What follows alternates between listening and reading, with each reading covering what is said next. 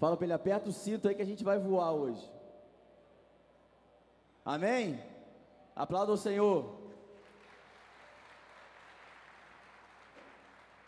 Glória a Deus. Queridos, eu quero que você abra a sua palavra, se você trouxe sua Bíblia, se não você pega no teu celular aí. Abra em Apocalipse capítulo 3. Agora ficou top, hein? O som ficou top aqui para mim. Apocalipse capítulo 20.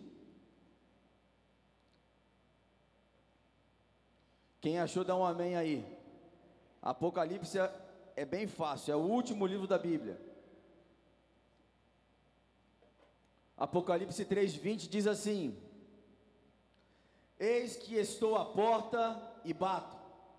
Se alguém ouvir a minha voz e abrir a porta, entrarei em sua casa e cearei com ele e ele comigo. Feche teus olhos.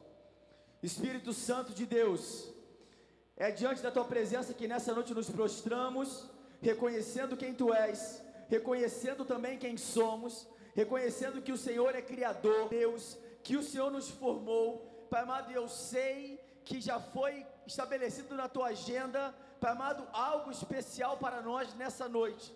E eu quero, Pai amado, aqui colocar esse culto diante do teu altar, te louvando, Pai amado, por tudo que já aconteceu.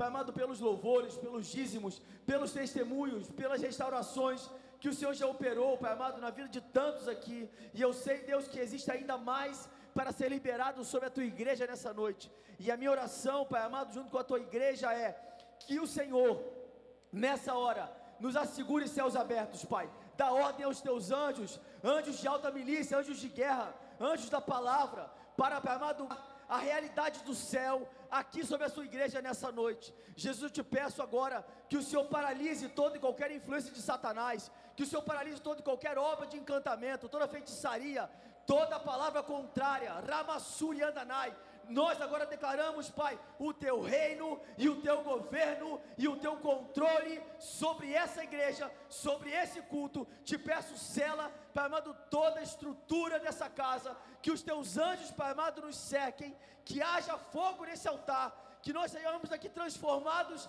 pelo teu poder. Eu entrego nas suas mãos todas as palavras que sairão nos meus lábios, Deus, porque eu reconheço quem sou, reconheço que tenho. Sei, Pai, que como homem nada tenho a te entregar, a oferecer aos meus irmãos, mas eu te peço, usa-me como um instrumento, usa-me como um canal, que o teu fluir venha sobre esse altar e que dessa maneira, Pai, a tua igreja seja edificada através dessa palavra. Eu entrego nas tuas mãos, te pedindo, Deus, que cada um que aqui se encontra tenha seu coração visitado agora.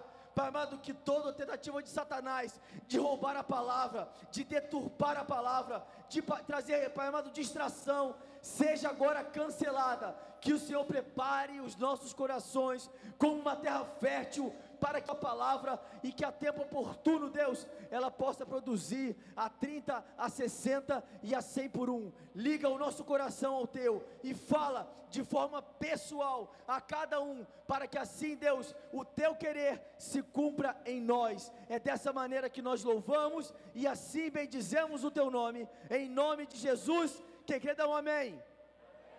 Glória a Deus, aplauda o Senhor.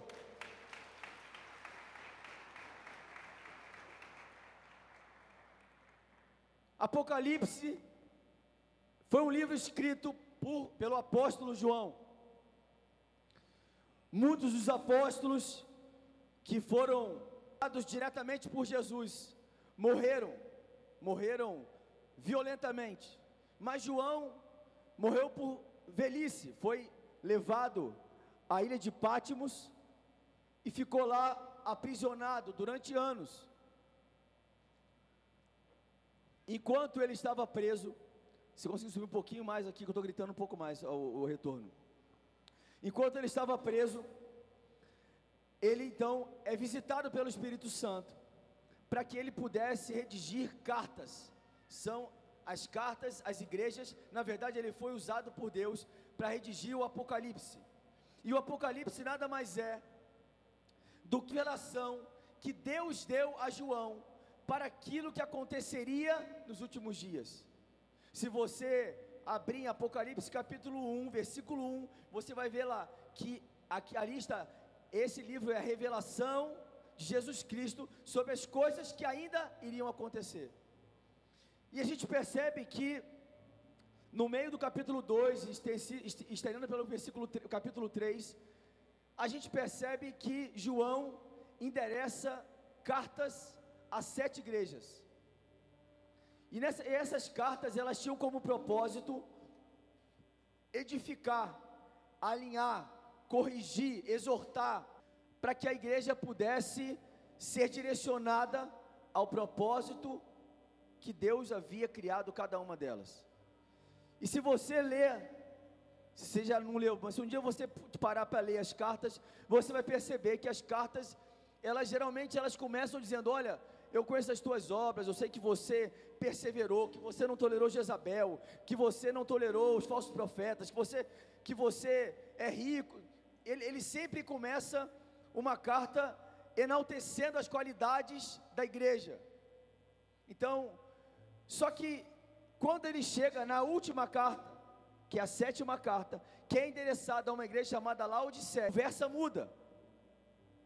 Se você quiser voltar um pouquinho e, e, começar, a gente vai ler do capítulo, no capítulo 3, no versículo 14, você vai perceber, vai, ele diz assim: olha, ao anjo da igreja em Laodiceia escreve, isso diz o Amém, a fiel testemunha e verdadeira, o princípio da criação de Deus. Conheço as tuas obras, que nem és frio nem quente. Oxalá fosses frio ou quente, assim porque és morno. Repete comigo: morno. De novo, morno. Não és quente nem frio. Vomitar, porquanto dizes: Sou rico, estou enriquecido, de nada tenho falta, e não sabes que és um coitado, miserável, pobre, cego e nu. Aconselho-te que de mim compres ouro refinado no fogo, para que te enriqueças, e vestes brancas, fala comigo, vestes brancas, para que te vistas e não seja manifesta a vergonha da tua nudez, e colírio, a fim de ungires os teus olhos, para que vejas. Eu repreendo e castigo a todos quantos amo. Se pois zeloso e arrepende-te. E aí ele fala: Eis que estou à porta e bato. Se alguém ouvir a me abrir a porta, entrarei em sua casa e com ele cearei, e ele comigo, ao que vencer, lhe concederei que se aceite comigo no meu trono. Quem tem ouvidos, ouça o que o Espírito diz às igrejas. João é direto, não faz massagem. Ele fala: olha, eu estou te mandando essa carta aqui, porque você é morno. A conversa começa diferente das outras, das outras cartas. Ele está dizendo: você tem uma característica que é repudiável aos olhos de Deus. Você é uma igreja morna. E veja, cita, na verdade, aqui quatro pontos que são talvez mais, mais assim, é, perceptíveis. Ele fala: você é morna, você acha que você é rica, você, você tem as suas vestes sujas e você é cega. E ele termina dizendo: Eu estou na porta batendo. Se você abrir a porta, eu vou entrar na sua casa. Entenda, quando Deus endereça uma carta, quando Ele manda uma carta para a igreja de Laodiceia, você percebe que ele fala ao anjo da igreja. Quem é o anjo da igreja? O pastor, o apóstolo da igreja. Só que se você percebe, preste atenção, você vai perceber que a carta, ela tem uma, uma, uma mensagem congregacional, ele fala da igreja como um todo, só que ele fala que ele também está batendo individualmente no coração de cada um da igreja. Então ela é congregacional, mas também ela é individual. Ele fala: existe uma responsabilidade sobre a liderança, mas também existe uma responsabilidade pessoal. Então, quando Deus olha para a igreja Bola de Neve de São João da Boa Vista, ele para os pastores da igreja, como a igreja opera, mas ele vê como cada um se movimenta dentro desse contexto. Estão me entendendo? Estão me entendendo? E a mensagem de João, ela é muito objetiva. Ele fala: olha, vocês não entenderam o propósito, vocês se perderam no meio do processo, vocês se tornaram autossuficientes, vocês, por estarem num ambiente que talvez enalteça vocês por aquilo que vocês conseguiram conquistar, pela riqueza que vocês têm, vocês acham que vocês podem se tornar uma igreja altiva, talvez bonita, mas vocês se esqueceram que quem deveria estar aqui dentro está lá fora. Estão me entendendo? Quando Jesus está na porta batendo, significa dizer que a igreja fechou as portas do lado de dentro e deixou o convidado principal lá fora. Para você poder entender um pouco, Laodiceia era uma cidade extremamente rica, era a cidade mais rica de uma região chamada Frígia. Era conhecida por uma produção específica de uma preta e brilhante. Ela também era conhecida pelos seus serviços bancários e também tinha lá um pó chamado pó frígio, que era misturado com óleo e muitas vezes usado como pomada para curar os ouvidos e colírio para os olhos. Não, além, apesar de toda essa riqueza que ela tinha, ela, ela não tinha água, não era um lugar que tivesse oferta de água para que as pessoas pudessem beber. Então, por conta da riqueza, daquilo que eles tinham, eles cavaram e foram captar água a mais ou menos 10 quilômetros ao sul, numa cidade chamada Hierápolis. Hierápolis era uma cidade que tinha uma produção ou tinha uma fonte de água termal. O que é água termal? Uma água quente, água que sai da terra. Quem já pôde ir para o Chile, no Chile tem alguns lugares que tem água termal. Então as pessoas que têm problemas articulares, reumatológicos, acreditam que essa água termal traga um alívio. E há quem diga que traga mesmo.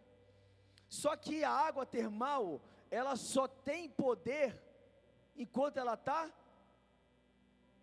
quente a resposta. Enquanto ela está quente. Se a água estiver fria, ela, ela perde o princípio, que é o calor. Então, eles cavaram um aqueduto pegando água de Hierápolis, levando até Laodiceia.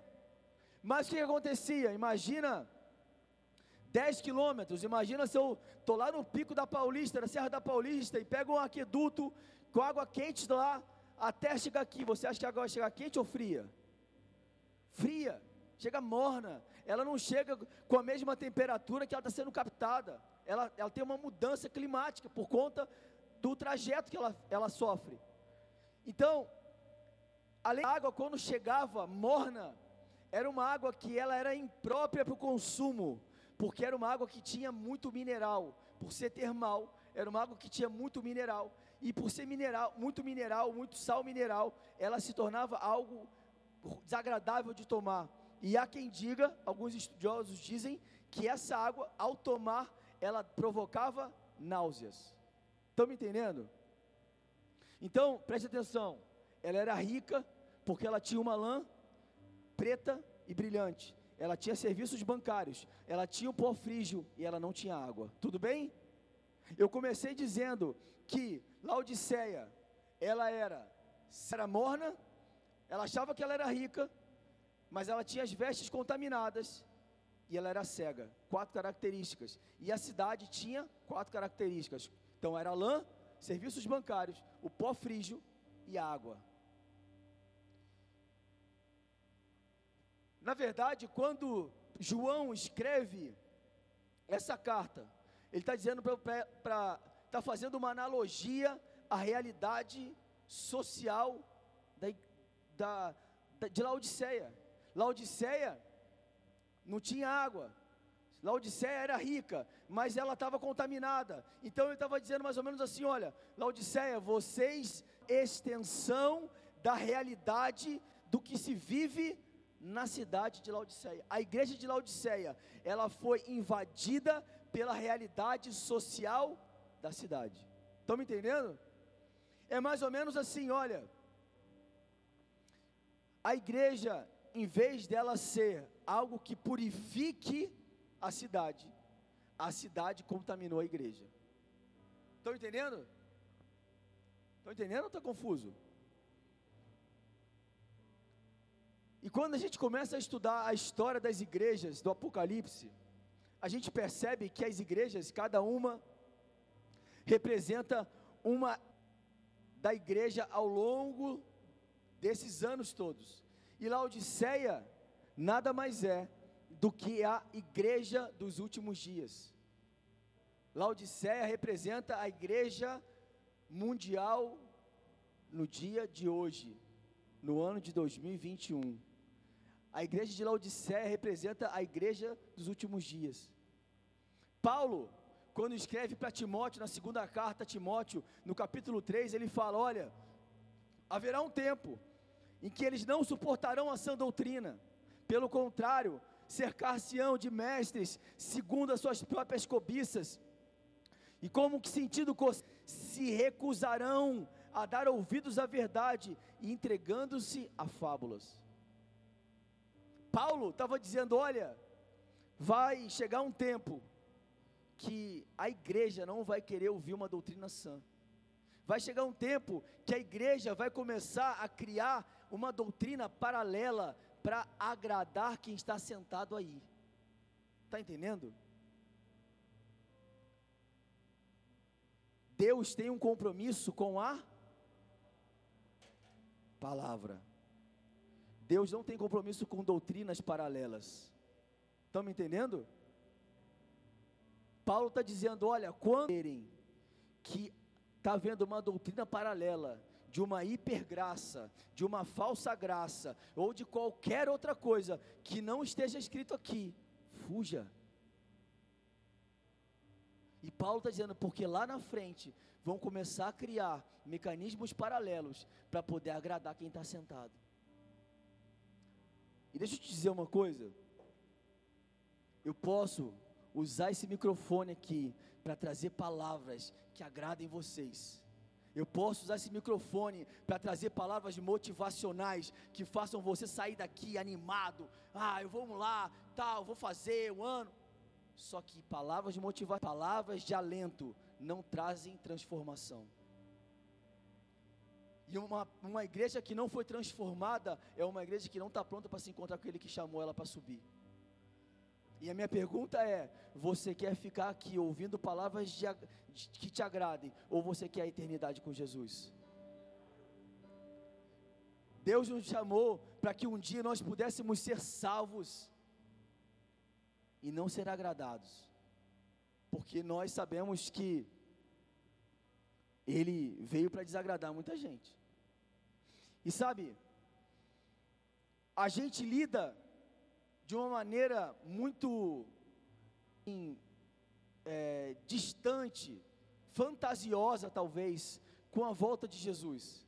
Quem aqui sabe que Jesus um dia vai voltar, levanta a mão. Tem gente que não sabe, mas ele vai voltar. Se você não sabe, ele vai voltar. E aí eu te pergunto: será que o seu pai ou sua mãe, ou se você já é pai, os seus filhos já ouviram alguma vez que Jesus vai voltar? Certamente sim. E sabe de uma coisa? Desde quando Jesus subiu e os discípulos começaram a pregar a palavra, a palavra era: um dia ele vai voltar. Arrependam-se, porque um dia ele vai voltar. Olha, o reino de Deus está próximo. Um dia ele vai voltar e morreu uma geração, e morreu a segunda geração, e morreram milhares de gerações, e hoje nós estamos aqui dizendo mais uma vez que Jesus vai voltar. E parece que esse vai voltar é um dia que é tão lá na frente, que é tão distante, que talvez nunca, nunca chegue diante de nós. Mas sabe, enquanto eu estudava e preparava essa palavra, Deus me disse assim: Felipe, nenhuma geração antes de vocês pôde ver o Apocalipse ao vivo.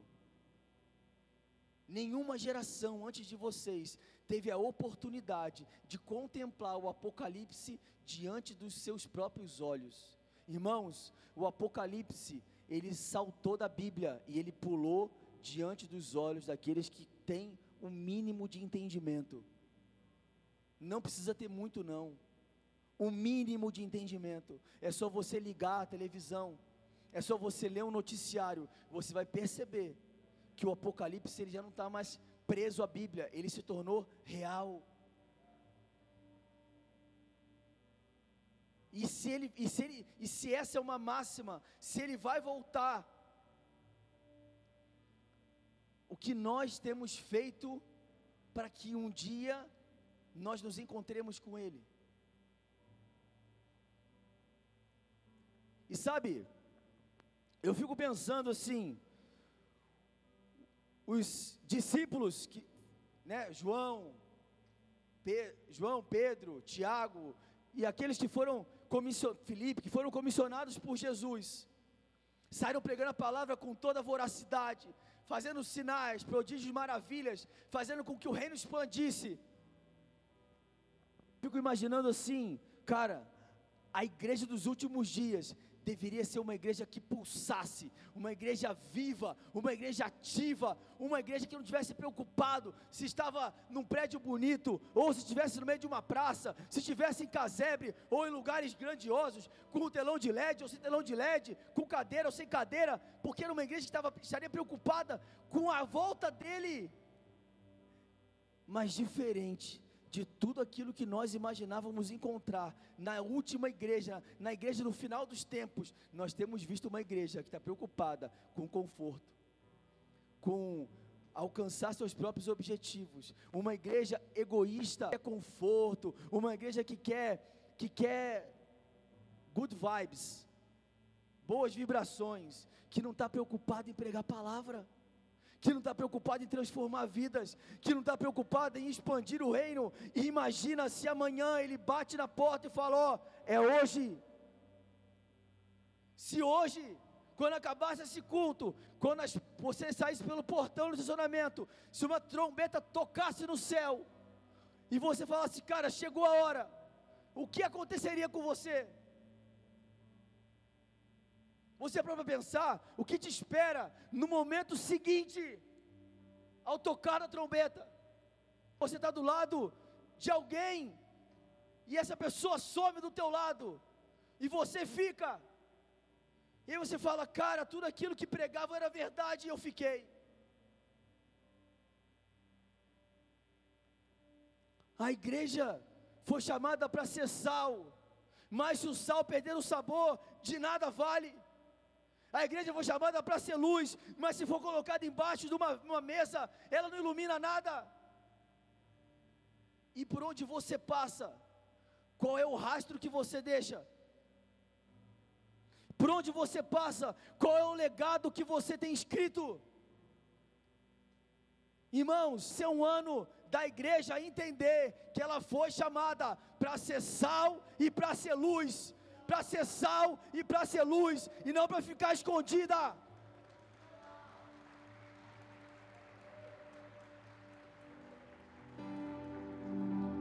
Onde estão aqueles que foram chamados para promover transformação social? Que transformação você tem provocado na tua casa, na vida dos teus filhos, na vida dos teus pais, nas pessoas com quem você trabalha? Uma igreja focada em si, é uma igreja morta, é uma igreja morna, é uma igreja infrutífera. Todas as vezes que o homem de Deus, chamado por Ele, capacitado por Ele, começa a andar focado em si mesmo, ele se perde do propósito. A igreja de Laodiceia era um exemplo disso. Deus tinha um plano para a igreja. Você tem dúvida disso? Você acha que se a igreja não fosse importante, o Espírito de Deus gastaria tempo em mandar João escrever uma carta para ela. Tinha um propósito, mas ela se perdeu no meio do propósito, no meio da caminhada. A igreja se perdeu no meio da caminhada. E se você olhar, você percebe que as mudanças de rota, elas acontecem por, pequenas, por pequenos erros. Se um avião está voando e se ele se desvia da rota um grau, brother, ele foge completamente da direção que ele tinha que ir. E se nós não entendermos que nós estamos, precisamos estar alinhados ao trono, sem desviar nenhum, nenhum grau, nem para a direita nem para a esquerda, nós não vamos a lugar nenhum. A igreja ela tinha, como eu falei, quatro características. E a primeira delas é que ela era morna. Então perceba, ela ela não tinha água, ela tinha que pegar água em outro lugar, canalizar água para ela poder chegar até ela, e aquela água não era potável. Profeticamente, Deus estava mostrando para a igreja que qualquer tentativa que nós possamos fazer de tentar usar mecanismos para ou para suprir necessidades pessoais que estejam desconectadas do propósito dele, nós não vamos ser efetivos. Então ele está dizendo assim: olha, você não tem água, você vai buscar uma água quente, só que essa água quente não consegue te curar, essa água quente não consegue saciar a tua sede. E aí eu te pergunto: qual é a água que nós temos bebido? Aonde nós temos buscado água? Nos prazeres do mundo, nas riquezas que podem trazer um alento para o nosso coração. Aonde nós temos buscado água? Porque ele se manifesta como aquele que beber da água dele não vai ter mais sede. E só existe uma fonte que pode efetivamente matar a nossa sede é Jesus. E aí eu pergunto: que água nós temos oferecido? Que água a igreja brasileira tem oferecido? Que água a igreja de São João tem oferecido? Que água você tem oferecido? Uma água morna, com gosto ruim, que dá vontade de vomitar? ou uma água gelada, uma água pura, uma água que hidrata, uma água que sacia. Minha irmã, nós muitas vezes somos levados a oferecer uma água contaminada pelo sal da religião, contaminada pela estrutura, pelas doutrinas, pelas regras, não que elas não sejam importantes, porque tem que haver ordem e decência, mas entenda, se nós formos movidos pelo engodo da religião, nós não promovemos transformação.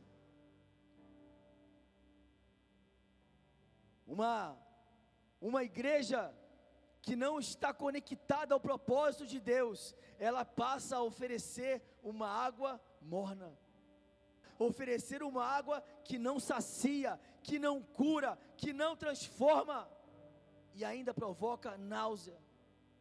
E nós temos visto a igreja, e eu falo isso da igreja brasileira, porque eu faço parte dessa nação. A igreja brasileira se tornou uma igreja pop, uma igreja próspera, rica, com um montão de recursos tecnológicos, com instrumentos de alto padrão, com músicos altamente capacitados, com sistema de som de última geração. E glória a Deus por isso. Com uma perda nítida da essência. Com uma perda nítida da essência. Porque isso tudo aqui, cara, a gente tem que ajoelhar e agradecer a Deus porque tudo vem dele.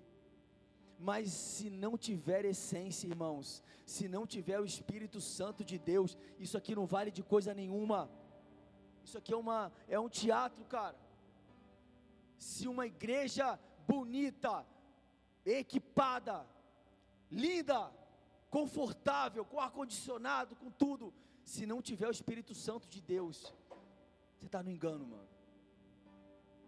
Porque o Espírito Santo de Deus espera encontrar uma igreja que pulsa por Ele, não uma igreja fria, não uma igreja que quer ficar sentada e aí recebendo um arzinho gelado, ouvindo aqui uma música agradável, efeitos especiais no telão. Irmão, isso não muda ninguém, isso não garante a tua salvação. É melhor você estar tá debaixo de uma árvore, ouvindo a palavra e o fogo de Deus queimando sobre você, do que você estar tá numa igreja que é toda tecnológica, mas que não tem a presença de Deus. Estão me entendendo? Estou batendo muito, né?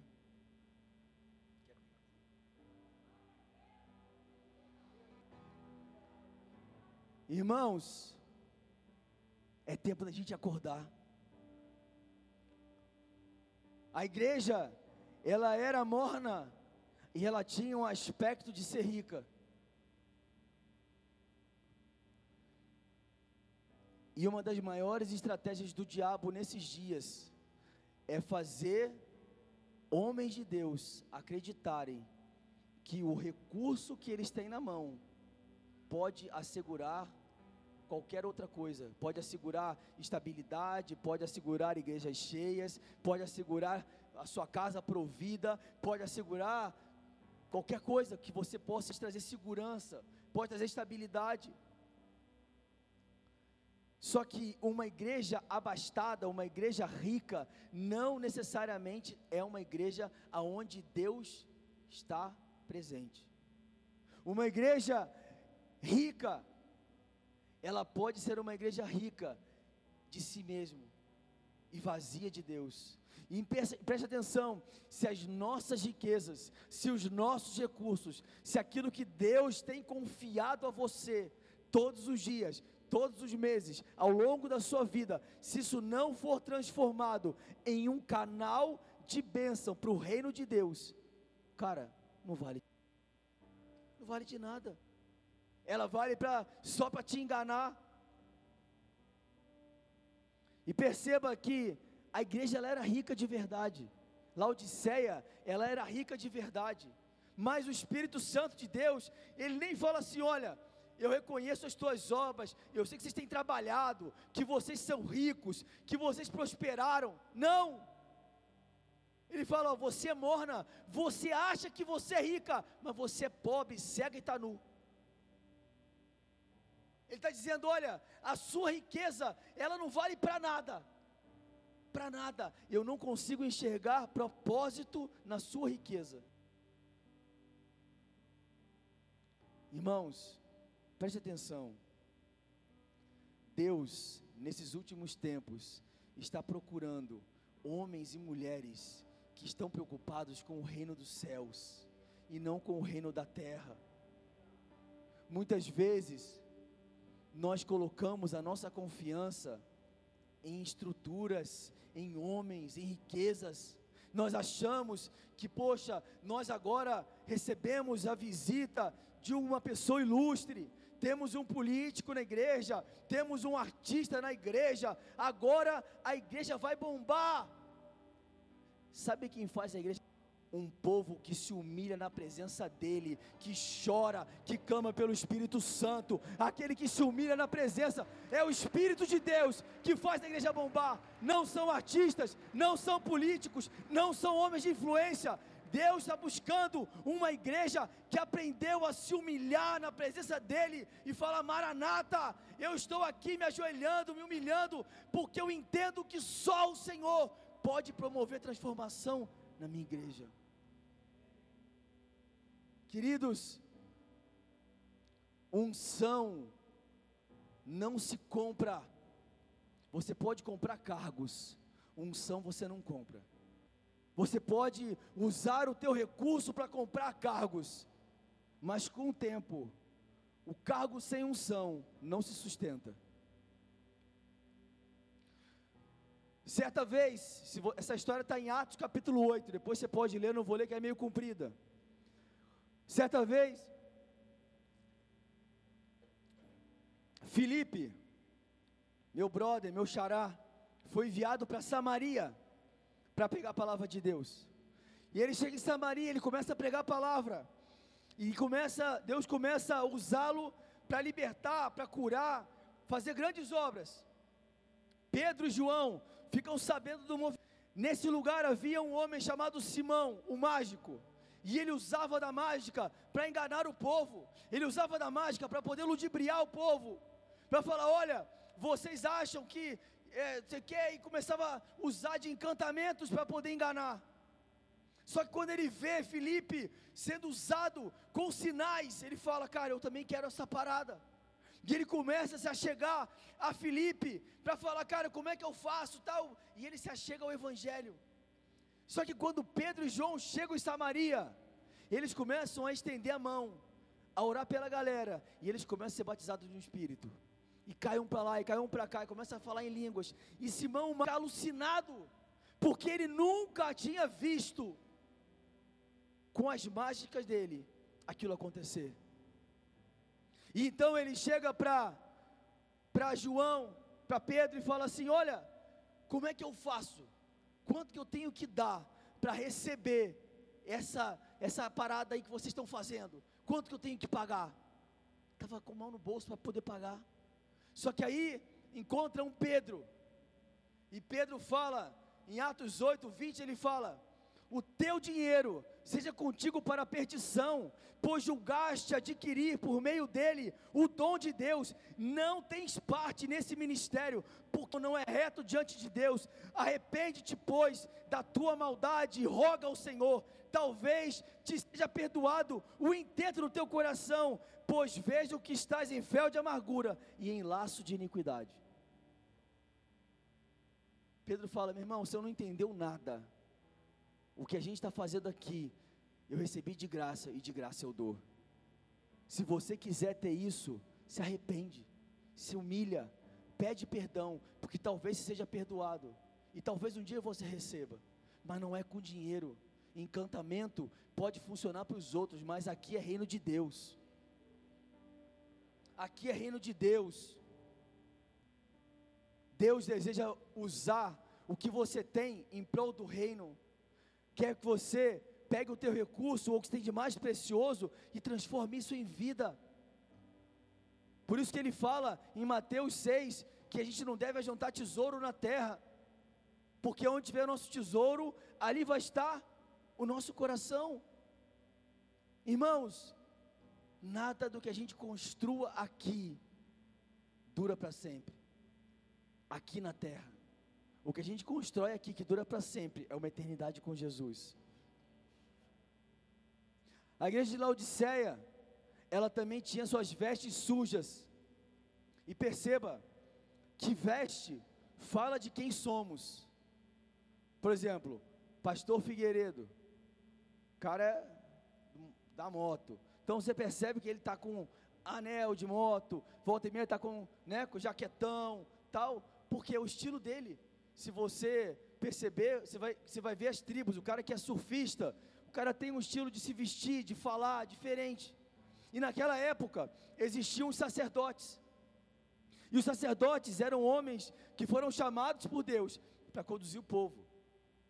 E os sacerdotes, eles usavam uma veste de linho branca.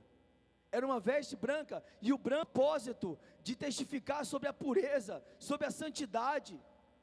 Mas as vestes que antes eram brancas, foram substituídas. Aí você pode perguntar, Felipe, mas como que você sabe? Porque quando, quando João escreve, ele fala: ó, compra você veste branca para cobrir sua nudez. Não que o sacerdote estivesse pelado, mas certamente ele usava uma veste que não era branca. E preste atenção, eu comecei dizendo que Laodiceia produzia uma lã brilhosa e preta. Vocês estão comigo não? Produzia uma lã brilhante preta. Então, né, eu fico dando uma viajada já imaginei que o sacerdote usava uma capona. Vamos lá, gente, uma capa preta. Não tenho nada contra roupa preta, tranquilo de usar. Mas o que o Espírito Santo estava dizendo era: olha, a capa preta expressa que sobre os ombros do sacerdote repousa um jugo de pecado. E o brilhante significa dizer: olha, vocês estão querendo fazer do pecado, daquilo que é errado, algo que brilha, algo que ecoa diante dos homens, mas é algo condenável aos meus olhos. Você pode achar que para moda, que para a região onde vocês estão, usar uma capa brilhosa preta é legal, mas eu estou dizendo para vocês que aos meus olhos ela não serve de nada, e para mim vocês estão nus. E aí eu te pergunto: o que tem reluzido de você? O preto que brilha, que representa o pecado, ou a santidade de Deus? Vivemos dias em que homens têm flertado com o pecado. Você é casado, aí chega em casa, pega a TV, vê uma parada, pega o telefone, ou então sai daqui, vai dar uma bicada no, no cigarro ali fora, no, no, cigarro de maconha, ou vai tomar um, um goró no, no bar, flertando com o pecado. De repente, um colega de trabalho troca uma ideia com você, seu casamento não está bom, e aí você começa já a dar uma inclinada. Poxa, meu marido não me fala assim comigo, o cara está falando, o cara me pagou um almoço para mim, meu irmão nunca deu uma flor. E a gente começa, às vezes, a flertar com o pecado. E a gente começa a achar aquilo legal. E eu te pergunto: aonde está o temor a Deus? Aonde está a aliança que você estabeleceu com Ele? Levítico capítulo 26 fala: vocês devem ser santos, porque eu, o Senhor, sou santo. Irmãos, a santidade é um dos maiores atributos de Deus, e nós queremos herdar o reino de Deus, sendo infiel a Deus aqui na terra.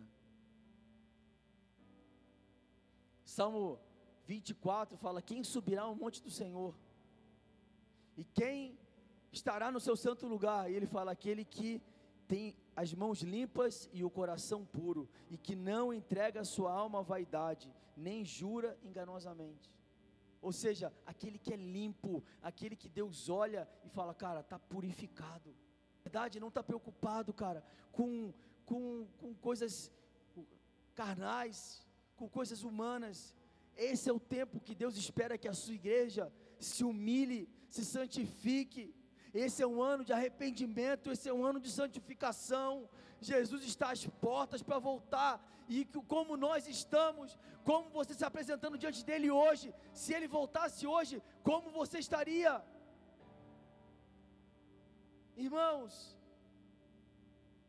uma igreja que vive flertando com o pecado, ela acaba incorrendo na cegueira. E a quarta característica da, da igreja de Laodiceia, uma igreja que era cega.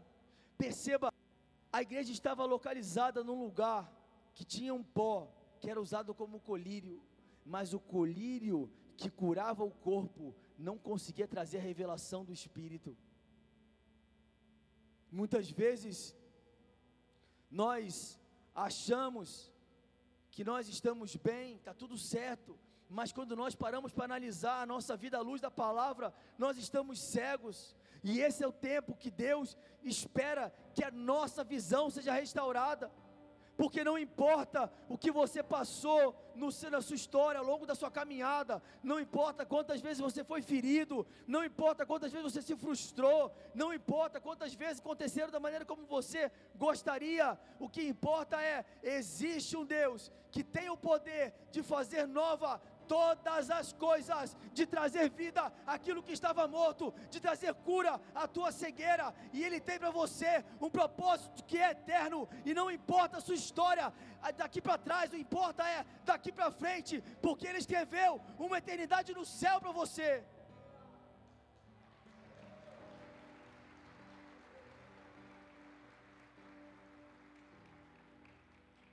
Somos a igreja dos últimos dias.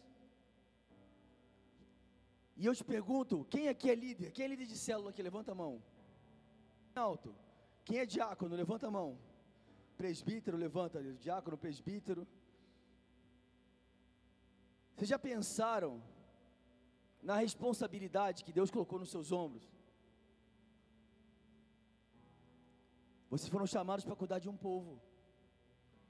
Mas a palavra fala que se um cego conduzir outro cego, os dois caem no buraco. Como está a sua vista? Líderes, nós temos uma responsabilidade diante de Deus. Nós temos uma responsabilidade diante dos propósitos do Senhor. Vivemos dias de apostasia, unidão, ela tem a capacidade de minimizar a sublimidade da nossa chamada, e com isso os nossos valores são mudados. Aquele que está apostatado da fé, começa a buscar a riqueza na terra e faz dela a sua esperança, deixando que a luz do mundo brilhe mais do que a luz de Cristo. E com isso, muitas vezes, eu me torno cego para o propósito que Deus me chamou. Muitos nesses dias têm ficado cego. E sabe de uma parada? Nós vivemos dias de distração, brigamos por política, por pontos de doutrinas religiosas, queremos de competir com a igreja que está do outro lado da rua. Ah, porque eu faço assim, porque você faz assado. Irmãos, de verdade, isso não vale de nada, porque isso só gera uma igreja mais dividida. Não, não tem por que a gente ficar discutindo por coisa nenhuma. Na verdade, faça a tua parte, eu vou fazer a minha parte, porque existe um reino a ser conquistado.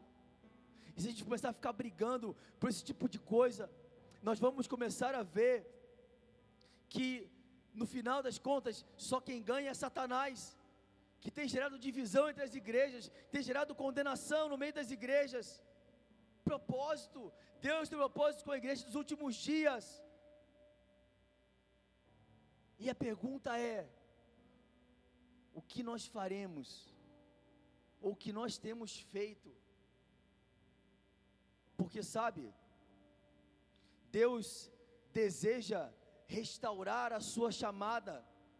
Deus deseja restaurar os teus sonhos. Deus deseja restaurar seu ministério. Ele se importa com você. Mas a, a, o som na porta continua ecoando. E todos os dias tua porta Deixa eu entrar. Deixa eu entrar. E qual é a resposta que a igreja tem dado? Não, a gente está bem aqui dentro. Está tudo bem aqui. A gente não precisa de você. Nós somos um clube. Nós temos bons amigos. Nós nos ajudamos. Nós fazemos o bem. Mas ó, pode ficar lá fora. Irmãos,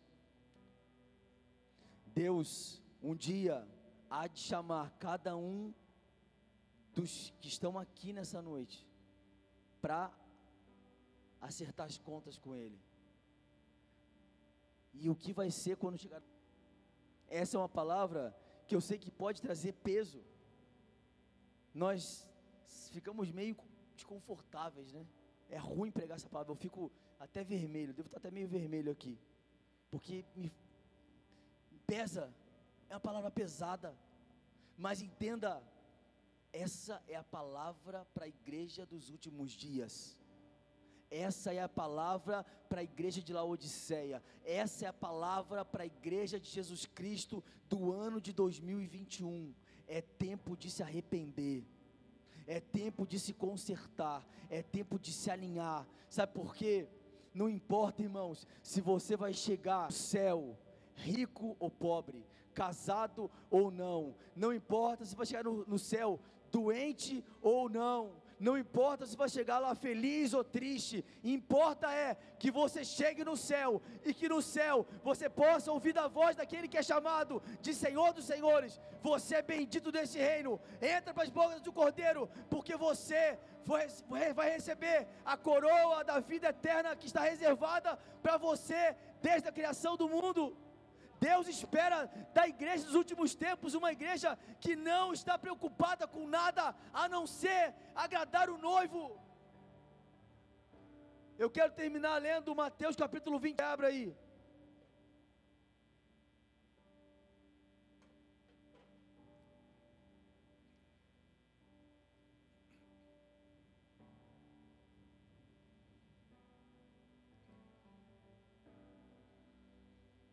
Mateus 25, versículo 1, diz assim: é um, uma leitura um pouco longa, eu vou acelerar aqui. Então, o reino dos céus será semelhante a dez virgens que, tomando as suas lâmpadas, saíram ao encontro do noivo. Cinco delas eram insensatas e cinco prudentes. Ora, as insensatas, tomando as lâmpadas, não levaram azeite consigo. As prudentes levaram azeite em suas vasilhas, juntamente com as lâmpadas. E tardando o noivo, cochilaram todas e dormiram. Mas à meia-noite ouviu-se um grito: Eis o noivo, saí ao encontro. Então todas aquelas virgens se levantaram e prepararam as suas lâmpadas. As insensatas disseram às prudentes: Dai-nos do vosso azeite, porque as nossas lâmpadas estão se apagando. Mas as prudentes responderam: Não, pois de certo não chegaria para nós e para vós. E diante aos que vendem e comprai-o para vós. E tendo elas ido comprá-lo, chegou o noivo, e as que estavam preparadas entraram com ele para as bodas, e fechou-se a porta. Depois vieram também e disseram: Senhor, Senhor, abre-nos a porta. Ele, porém, respondeu: Em verdade vos digo, não vos conheço. Vigiai, pois, porque não sabeis nem o dia, nem a hora. Queridos, aqui, Jesus estava usando o exemplo de dez virgens para dizer que cinco eram prudentes e cinco eram insensatas. As cinco prudentes saíram com a sua vela e com uma reserva de óleo. E as insensatas, só com óleo, só com, só com a vasilha. Então, eles saíram, ficaram lá, o, noivo, eles tinham feito uma conta, achavam que o, o, o óleo, aquela, elas insensatas achavam que o óleo daria para esperar o noivo chegar. Só que o noivo demorou mais do que elas tinham imaginado. E elas não, se, não estavam preparadas para esperar mais tempo. E aí o que aconteceu? A lâmpada delas foi se apagando, acabando o óleo, foi se apagando, acabando o óleo. Quando elas perceberam, o óleo já estava já no finalzinho. E elas então falam, prudentes, falam: Olha, me empresta um pouco do teu azeite, porque o meu está acabando. Só que as prudentes falaram: Eu não posso te emprestar, porque se eu te emprestar, vai faltar azeite para mim. Então elas falam: Vai comprar. E quando elas saem para comprar, o noivo, que era tão aguardado, abre a porta. As prudentes entram e as insensatas ficam para fora. E veja, quando elas chegam e batem na porta, dizendo: abre a porta, abre a porta. Sabe o que elas ouvem? Em verdade vos digo que não vos conheço. Nós somos a igreja dos últimos dias, a igreja que deve preparar a terra para a vinda do Messias. Somos a igreja que deve estar pulsando, alegre, talvez perseguida, talvez sofrendo, talvez sendo alvo de uma série de difamações, de perseguições, nós não sabemos o que nos aguarda, mas nós temos uma certeza: que um dia Ele vai voltar, e a igreja tem que estar preparada para subir, e não importa como você vai subir, andando arrastado, doente, feliz, triste, não importa, mas que você suba. Deixa eu te dizer uma Todos um dia nós vamos comparecer diante do tribunal de Cristo, diz a palavra do Senhor. Ezequiel capítulo 7, Deus dá uma ordem e fala assim: Olha, Ezequiel, grita bem alto, que o fim vem, que o fim vem, que o fim vem. O fim vai, está chegando, o fim está pelas portas. Apocalipse capítulo 3 começa dizendo, no versículo 20, que ele está à porta aí, ó. Ele bate, mas vai chegar um tempo, ouça bem o que eu vou te dizer. Vai chegar um tempo que a igreja querer bater na porta, falando abre, e ele vai falar: Eu não te conheço. A decisão é hoje, porque ele ainda está batendo na porta. Não espere a coisa se inverter, porque vai chegar um tempo que a igreja vai querer bater na porta. As imprudentes vão falar: Jesus, eu ouvi, mas eu estava comprando azeite, eu estava envolvido numa parada que não tinha nada a ver, mas eu estou aqui, eu me consertei, eu quero voltar. Ore calabaçuri andanai. Mas já não há mais tempo. Porque quando a porta fechar, não adianta bater. Esse é o tempo de abrir. O dia é hoje. O ano é esse. Pode ser que não haja mais tempo. E a resposta que, espera, que o Espírito Santo de Deus espera ouvir de você: abra a porta. Abra a porta. Igreja, bola de neve de São João da Boa Vista, o Espírito Santo de Deus, nessa noite, bate na sua porta e fala: abra a porta. Rama Soria da Maché, Suria Danai, de pé no seu lugar. Oh! Rama Suria Ramassou. Oh! Ele está aqui! Ele está aqui. Oh! Racarabachou. Riorabasuri Andarabachê. Adore!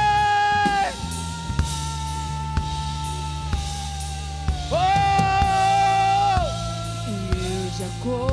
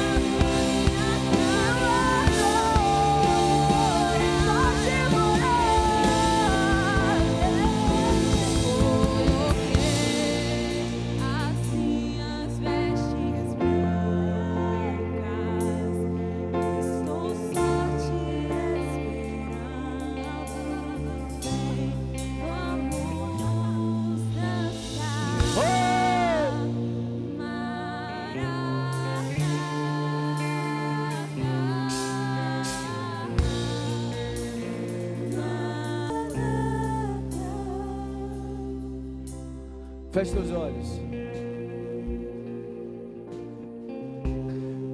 O Espírito Santo de Deus nessa noite. Só um retorno, por favor. O Espírito Santo de Deus nessa noite. quer visitar corações aqui. Ele quer transformar a história, a sua história aqui na terra. Porque, ouça bem, Ele construiu para você um edifício no céu. Ele construiu para você um edifício no céu. E eu sei que talvez você esteja nessa casa pela primeira vez ou pela segunda vez e você nunca teve a oportunidade ou nunca tomou a decisão de entregar a sua vida para Jesus.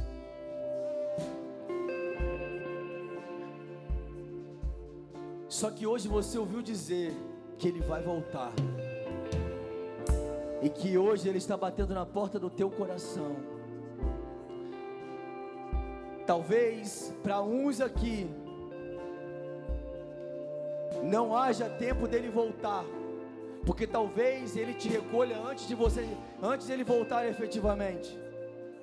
Ou pode ser que ele aguarde, você aguarde a vinda dele, não sei o que vai acontecer. Mas seja ele vindo ou você indo, ele um dia espera te receber de braços abertos para te dizer: você é digno desse reino. Só que isso envolve uma decisão. A palavra de Deus fala que aquele que o confessar diante dos homens, ele vai confessar diante do Pai. Mas aquele que o negar diante dos homens, ele também o negará diante do Pai. Então a decisão, ela não pode ser tomada por mim, nem pelos pastores dessa casa, ela é individual. Por isso, eu quero dar a você oportunidade de fazer hoje uma aliança com esse Jesus que vai voltar para resgatar a sua igreja, para que a gente possa um dia celebrar a salvação, o reino, sem choro, sem dor, sem lágrima, sem problemas, sem Covid, sem doenças, para que a gente possa estar no céu, junto com os anjos, dizendo: Santo, Santo, Santo, Santo. Por isso você nessa casa, nessa noite, e você deseja entregar a sua vida para esse Jesus, levante a sua mão bem alto, fala: Senhor, nessa noite eu quero entregar minha vida nas suas mãos. Entregue, levante bem alto. Faz um sinal para ele, fala: Jesus, eu estou aqui, eu estou aqui, eu quero ser, eu quero a tua salvação nessa noite. Ouça, ficou a mão levantada, ficou a mão levantada. Igreja de São João da Boa Vista.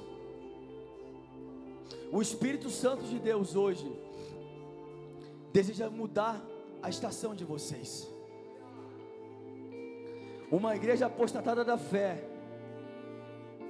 uma igreja que não pulsa por salvação, é uma igreja morta, é uma igreja improdutiva. E eu sei que muitos aqui nessa noite estão sendo a sua apostasia você não consegue mais sentir a presença de Deus, você não consegue mais orar, você não consegue mais chorar na presença dEle. E Ele hoje deseja quebrar os laços da apostasia, porque vocês serão uma igreja pulsante, uma igreja viva, uma igreja atuante. Se você está nessa casa e você se sentir apostatado da fé, não tem conseguido orar, não tem conseguido jejuar, não tem buscado a presença dEle, e você hoje consegue enxergar a sua vida como Laodiceia, levante a sua mão bem alto, porque Ele também vai te visitar. Levante a sua. Hoje a apostasia cai. Ramassou. Lavassuri andanai. Ei! Reca lavassuri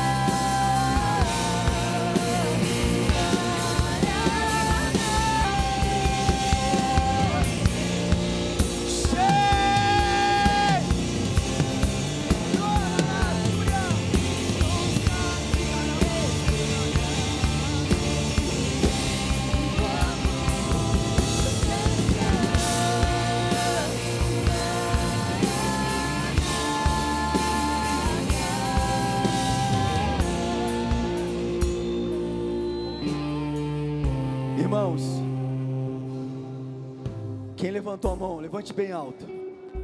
Se você quer aceitar Jesus como teu Senhor e Salvador, se você se encontra apostatado da fé, e você entende que você precisa de um renovo do céu, eu quero fazer uma parada diferente aqui nessa noite.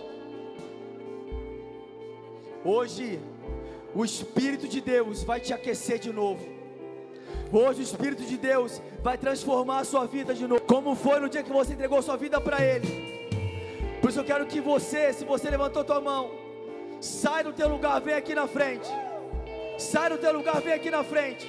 Não tenha vergonha. Hoje Ele vai te visitar. Oh! Sai do teu lugar e vem aqui na frente. Essa é uma noite de salvação. Roba, Shuri,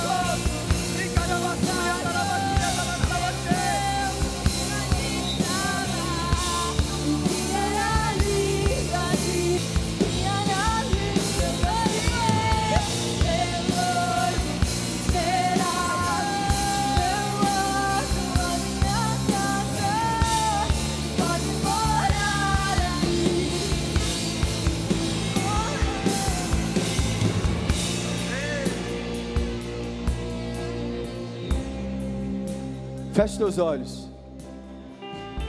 Se você não veio, Deus está me dizendo que existem pessoas que estão apostatadas da fé. Só que você, por timidez, você faz parte da liderança. Você está com vergonha de vir aqui na frente. Você não vai conseguir sustentar a apostasia durante muito tempo. Se, vo, se você quiser, se sai do teu lugar e vem aqui na frente. Todos estão com seus olhos fechados. Choriandaraba surianderes. Feche teus olhos. Repete comigo assim: Senhor Jesus. Repete comigo, Senhor Jesus. Nessa noite, Nessa noite eu reconheço, eu reconheço que eu preciso de Ti.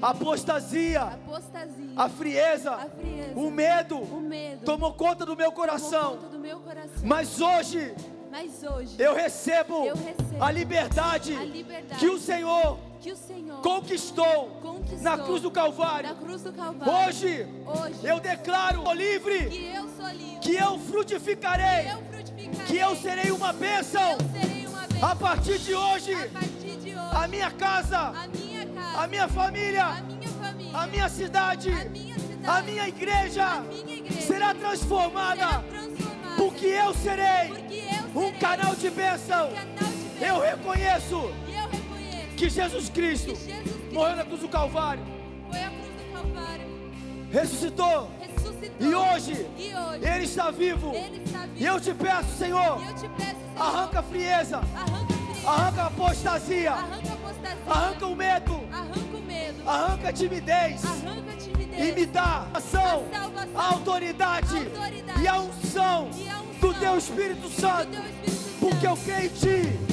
creio em nome de Jesus. Amém. E amém. Aplauda o Senhor. Chora, Massuri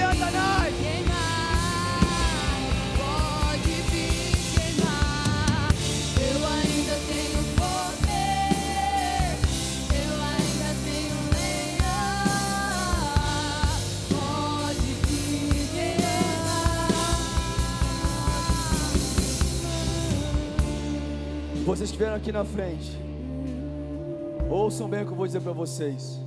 O Espírito de Deus gerou vocês no ventre da mãe de vocês para um propósito. Vocês não são obra do acaso. Vocês não estão aqui por acaso. Vocês foram chamados por Deus nessa noite para esse lugar, porque Ele conta com vocês.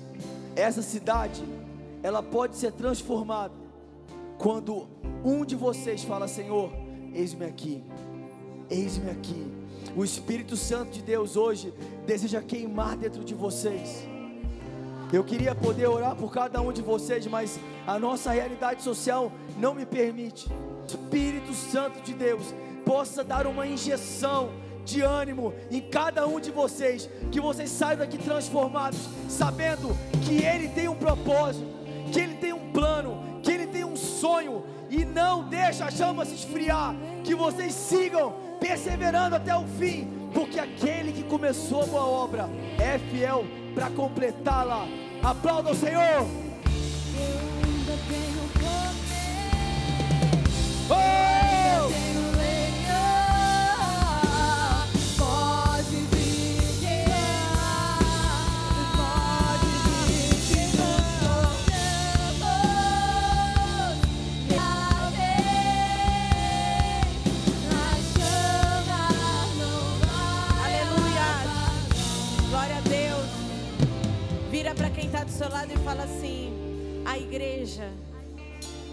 A ver onde estamos, mas quem somos. Eu sou a igreja, você é a igreja, e contra a igreja de Jesus Cristo, as portas do inferno não prevalecerão. Em nome de Jesus, diga para a pessoa em nome de Jesus, você é uma bênção. E tudo aquilo que o inimigo tentou apagar na tua vida, roubar na tua vida, hoje, através dessa palavra, você é livre. E o nome de Jesus, diga assim com autoridade: o nome de Jesus vai ser glorificado através da tua vida, igreja, através da tua vida, e nada vai impedir o agir de Deus, porque agindo Deus ninguém impedirá. A Bíblia diz que Deus resiste ao soberbo, mas dá graça ao humilde. E se você hoje de fato se quebrantou diante do Senhor, você vai começar a escrever uma nova história nessa cidade, uma nova história na tua vida, uma nova história na tua casa, uma nova história na tua família. Desde o dia que começamos aqui, este ano que retornou os cultos, o Senhor não tem aliviado. Sabe por quê? O Senhor ama. O Senhor tem falado palavras sim de encorajamento, de entusiasmo que vem dele, mas o Senhor tem falado a palavra que liberta, que é a exortação. E ai de nós se um dia não recebemos as palavras de vida eterna. Portanto, Deus não está a igreja que sou eu e você, se nós formos mimimi, nós não vamos avançar com força. Mas se nós entendemos que tudo que vem ao nosso encontro, de confronto e restauração, tem a ver com o outro, mas tem a ver com que como eu recebo isso. E se essa palavra foi para mim, foi para você, é porque Deus sabe exatamente o que se passa dentro de nós. Então não deixa nada e ninguém roubar tua coroa, meu irmão. Não deixa nada e ninguém roubar tua coroa, principalmente você mesmo. Não deixa o orgulho dominar o teu espírito, teu coração. Quando o Felipe estava orando aqui, o Senhor me mostrava como um sótão escuro. E Deus me mostrava um homem olhando para esse sótão escuro. É como se você não tivesse mais motivação alguma para viver. Olha para esse é, porão. É como se você enxergasse a tua vida um porão. E a tua vontade, homem, é entrar lá e ficar. Porque te faltam forças. Mas o Senhor hoje está curando um homem aqui. Que entrou nessa casa e que estava prestes a se matar. Deus sabe do teu coração. A palavra hoje é: Eu bati a tua porta. Apenas me deixe entrar, porque eu vou fazer morada. Porque nada do que você tem, nada do que você tem, nada do que você conquistou, nada daquilo que você acha que deixou de conquistar sua condição. Nada daquilo que você tem buscado significado e não tem encontrado pode te dar a alegria que vem do alto, porque este corpo mortal vai acabar. mas na eternidade Deus tem nos dado um corpo glorificado. Então tudo passará, diga assim: tudo vai passar, mas a palavra de Deus não vai passar. E com toda a tua força, diga: Ele vem, Ele vem, Ele vem, Ele vem, Ele vem. Aleluias, aplauda Jesus, aplauda Jesus. Aleluia. Eu queria encerrar este culto com uma adoração.